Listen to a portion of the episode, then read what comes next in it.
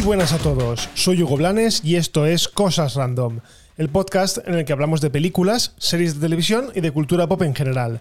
Bienvenidos todos y empezamos.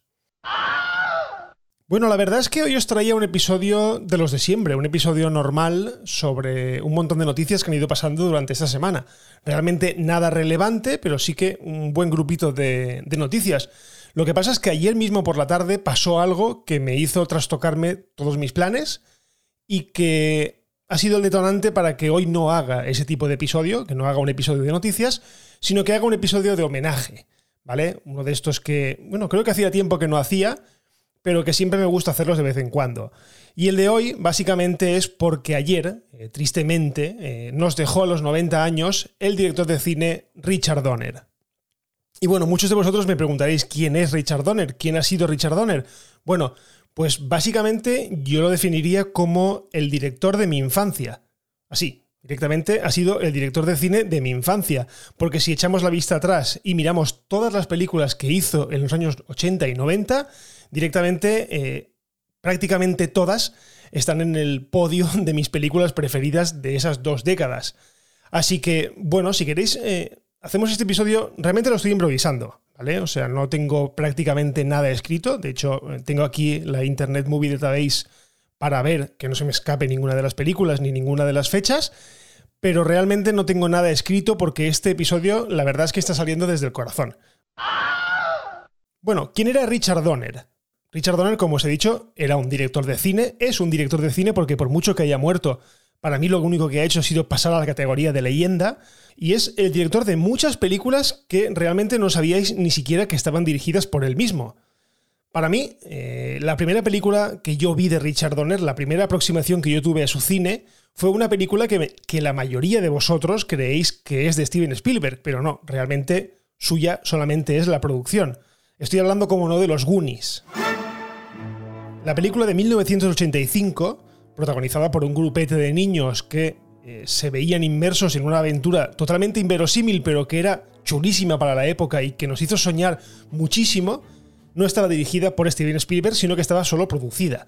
El responsable detrás de las cámaras y el mago que hizo que esa película fuese lo que fue fue Richard Donner, eh, básicamente, todos los protagonistas en las últimas horas y además durante muchos años se han encargado de decir que fue el propio Donner el que con su cercanía y con su saber hacer hizo que ese grupo de niños, porque no nos olvidemos, eran niños, eh, actuaran de la manera que actuaron y generaran ese producto que, que generaron y que tantísimos fans tiene a día de hoy. De hecho, para mí eso es una de esas películas que he pasado de amar en mi infancia a odiar, ya no odiar, sino a repudiar en esa época en la que, bueno, te crees que todas esas cosas que tienen así como, como un tufo de, los 80, pues ya no, ya, no, ya no mola tanto como decían, a volver a adorarla, porque además hace, creo que fue hace dos años, tres años, la, estrenaron en el cine otra vez con motivo del 35 aniversario. Fui a verla a, la pantalla grande, en pantalla grande, perdón, y jolines, es que la experiencia fue chulísima. Además me llevé a mi hija y flipó en colores porque realmente la película mantiene ese nivel de, estar vibrando durante toda la película eh, y estar disfrutando con esas aventuras de esos niños que realmente podría ser tú cualquiera de ellos. Pero bueno, eh, si hay una película eh, por la que conoce el gran público, conoce a Richard Donner, esa es sin duda Superman. ¿Vale? La película protagonizada por Christopher Reeve y estrenada en el año, ojo, 1978, fue un bombazo eh, de proporciones cósmicas y la primera adaptación al cine de un superhéroe que realmente salía bien. Porque no nos olvidemos, eh, Richard Donner consiguió que nos creyésemos que un hombre podía volar. Así de claro, a día de hoy podemos ver eh, Superman y fijarnos un poco en que los efectos especiales han envejecido un poco mal, que es un poco cutre, pero poneros en la imagen, o poneros, perdón, en la mente de una persona en el año 1978, o sea, es que yo no había nacido todavía. Y ver eso en el cine, yo no llegué a ver Superman 1 en el cine, pero ver eso en el cine debió ser acojonante, porque yo cuando la vi, la vi de pequeño, la vi a lo mejor con 6, 7 años, vi esa película y dije, es que no me lo puedo creer, es que hay un tío ahí volando. Bueno, eh, la historia de Superman la verdad es que es muy graciosa. Eh, las dos películas primeras de Superman, porque en la primera película eh, está acreditado él, Richard Donner, como el director. Mientras que en la segunda, en Superman 2, no está acreditado como el director. Y os explico un poco esta anécdota porque siempre me gusta recordarla cuando hablo de Richard Donner. Y es que realmente él dirigió prácticamente todo el metraje de la primera y la segunda película.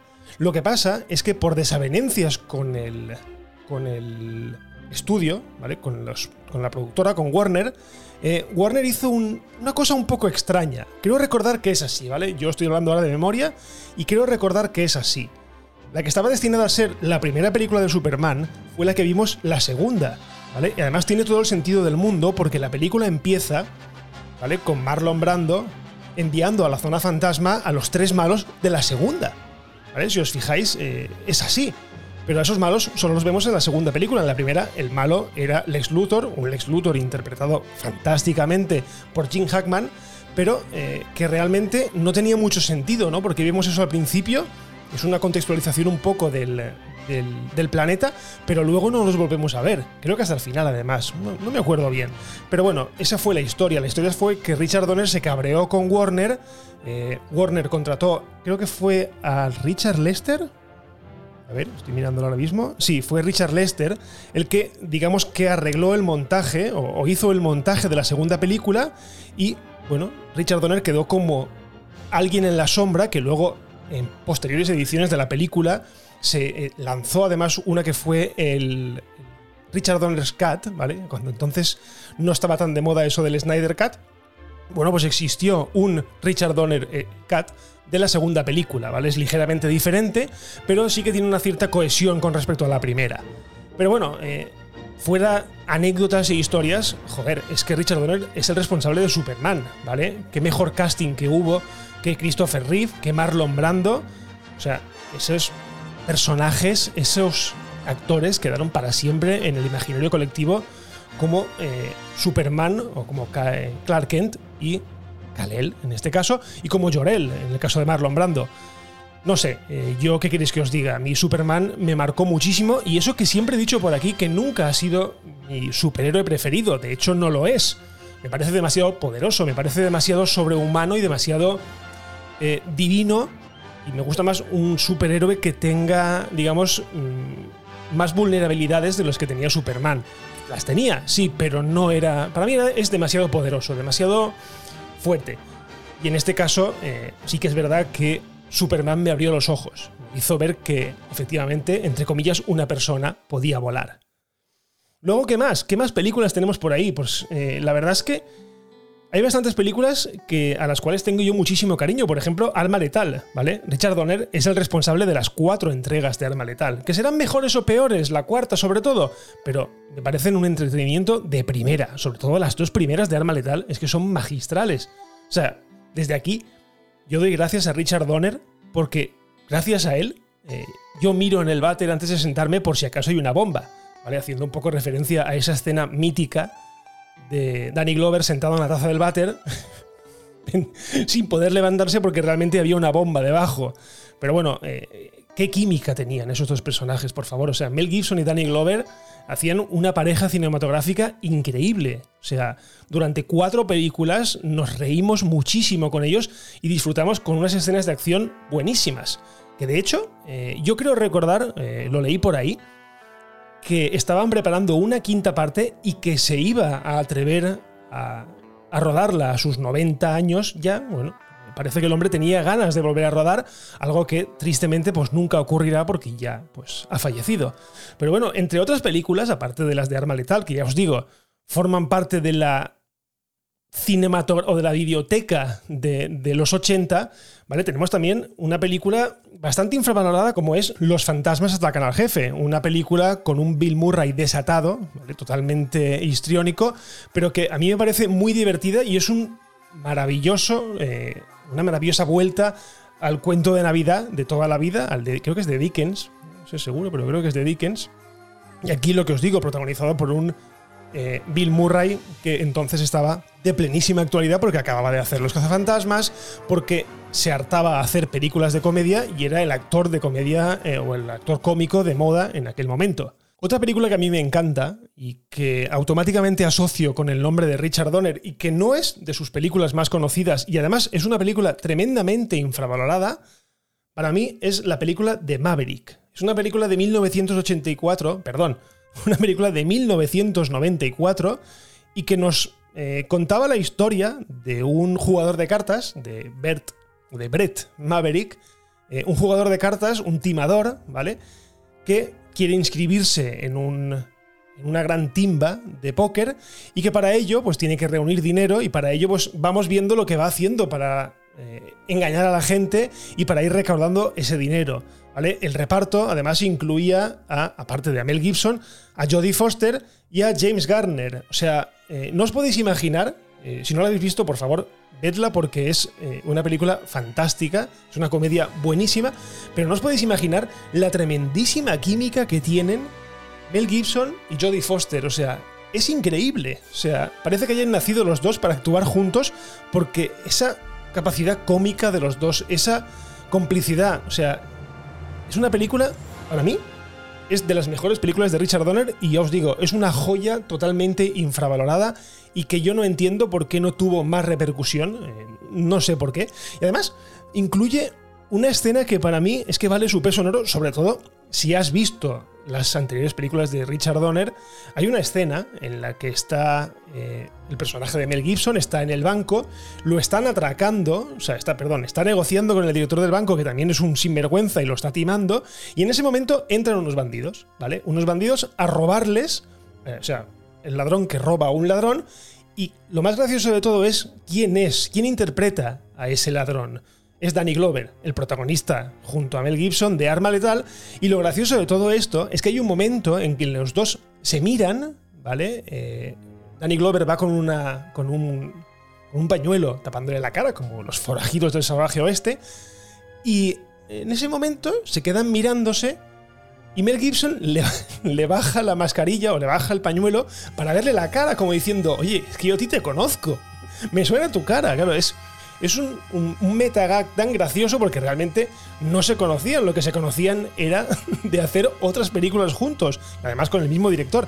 Pero no sé, o sea, ya os digo que Maverick para mí es, a lo mejor digo una barbaridad, pero bueno, este es mi podcast y, y digo lo que quiero en él. Pero eh, me parece una de las mejores películas de Richard Donner. Está claro que no llega al nivel de epicidad de Superman, no llega al nivel de entretenimiento supremo eh, juvenil que son los Goonies, pero jolines, o sea, Maverick es una grandísima película que además yo recuerdo verla en Canal Plus, cuando estaba abonado, mis padres estaban abonados a Canal Plus, y la vi y me la grabé. La grabé para verla 50.000 veces más porque era una película que cada vez que me la ponía me reía muchísimo más con ella. Luego, mm, la verdad es que el pobre hombre, pues ya fue un poco de capa caída, ¿vale? Hizo una película de Mel Gibson y Julia Roberts llamada Conspiración, que bueno, eh, está bien, es una película que está bien. Y luego, su penúltima película es una película que también guardo en, gran estima, que se llama Timeline, ¿vale? Es una película mala, ¿vale? Desde aquí lo aviso, es una película mala, es una película en la que un grupo de chavales de, creo que es de Estados Unidos o de, o de Inglaterra, viaja en el tiempo a rescatar en la Edad Media a alguien que se ha perdido, ¿vale? Y que tienen que, bueno, corre peligro y tienen que rescatarlo.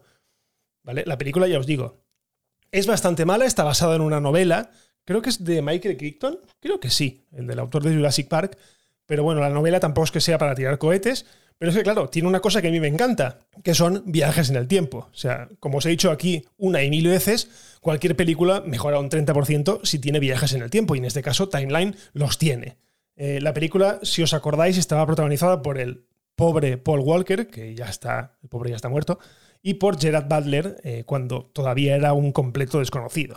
Bueno, la última película de Richard Donner está fechada en 2006, que fue 16 calles. Fue una película policíaca, de estas que se estilaban tanto en los años finales de los 90, 2000 y que estaba protagonizada por Bruce Willis. ¿vale? Y a partir de aquí, el pobre Richard Donner pues, se retiró, ¿vale? ya no tenía más ganas de de dirigir nada y ahí quedó su obra, ¿vale? Evidentemente tiene otras muchas películas muy famosas, por ejemplo, La Profecía, una película que yo no he visto básicamente porque no me gustan las películas de miedo, ¿vale? Me cago encima con las películas de miedo y no me gustan, no me gusta pasar miedo innecesariamente. También tiene una película que es bastante de culto, pero a mí, la verdad, si queréis que os diga la verdad, a mí no me gustó mucho, que era Lady Halcón, ¿vale? Una película protagonizada por eh, Matthew Broderick y por. Joder, ¿cómo se llama? Michelle Pfeiffer. Una película que la verdad es que, ya os digo, es una película bastante de culto. Hay gente que le gusta muchísimo. Pero a mí, si queréis que os diga la verdad, mm, no. No, me aburre bastante esa película. La he visto un par de veces y la verdad es que me aburre mucho. Pero bueno, yo me quedo con el Richard Donner de los 80 y los 90, yo me quedo con el Richard Donner de Superman, yo me quedo con el Richard Donner de Arma Letal y me quedo con el Richard Donner de Maverick. Bueno, y por supuesto de los Goonies. Así que desde aquí, mi pequeñito homenaje, ¿vale? Un pequeñito homenaje desordenado a las películas, digamos, preferidas de la carrera de Richard Donner y un reconocimiento a un director que de verdad, de verdad, marcó mi infancia y marcó mi juventud, porque si tengo que ponerlo en mi top 3 de, de directores, el primero, evidentemente, es Steven Spielberg, el segundo es George Lucas, pero más por como productor que como director, pero el tercero, sin lugar a dudas, ese es Richard Donner. Así que desde aquí, larga vida al rey, larga vida a Richard Donner.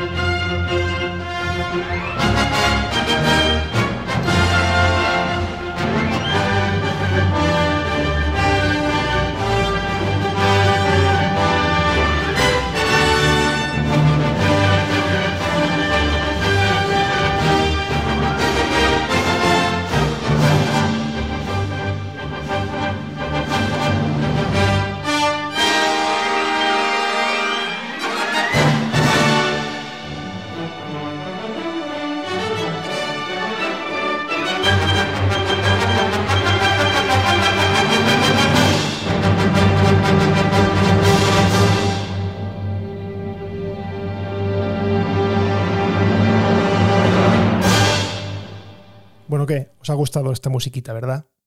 Y si no es así, os digo la verdad, estáis muertos. ¿Vale? Porque si hay alguien en el mundo que no le emocione la banda sonora de Superman, es que está muerto.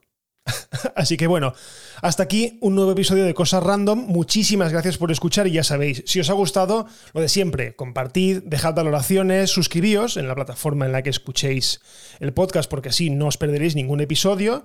Eh, si os queréis poner en contacto conmigo, estoy como siempre en Twitter en arroba goblanes y en arroba las cosas random. Y por lo demás, lo dejamos aquí y nos escuchamos en un próximo episodio de Cosas Random. Un abrazo y adiós.